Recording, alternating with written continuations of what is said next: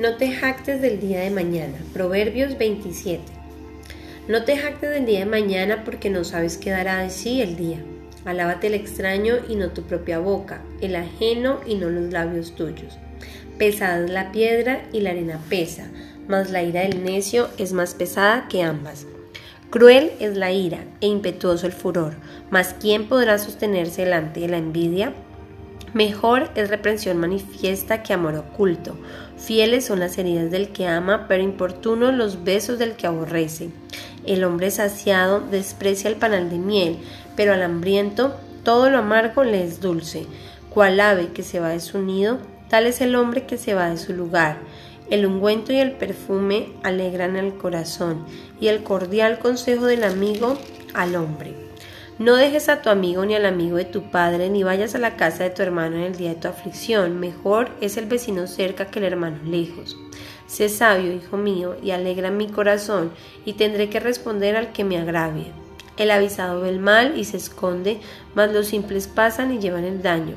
Quítale su ropa al que salió fiador por el extraño, y al que fía a la extraña, tómale prenda. El que bendice a su amigo en alta voz madrugando de mañana, por maldición se le contará. Gotera continua en tiempo de lluvia y la mujer rencillosa son semejantes. Pretender contenerlas es como refrenar el viento o sujetar el aceite en la mano derecha. Hierro con hierro se aguza y así el hombre aguza el rostro de su amigo. Quien cuida la higuera comerá su fruto y el que mira por los intereses de su señor tendrá honra. Como en el agua el rostro corresponde al rostro, así el corazón del hombre al hombre. El Seol y el ovado nunca se sacian, así los ojos del hombre nunca están satisfechos. El crisol prueba la plata y la ornanza el oro, y al hombre la boca del que lo alaba. Aunque majes al necio en un mortero entre granos de trigo majados con el pisón, no se apartará de él su necedad. Sé diligente en conocer el estado de tus ovejas y mira con cuidado por tus rebaños porque las riquezas no durarán para siempre y será la corona para perpetuas generaciones? Saldrá la grama, perecerá la hierba y se segarán las hierbas de los montes.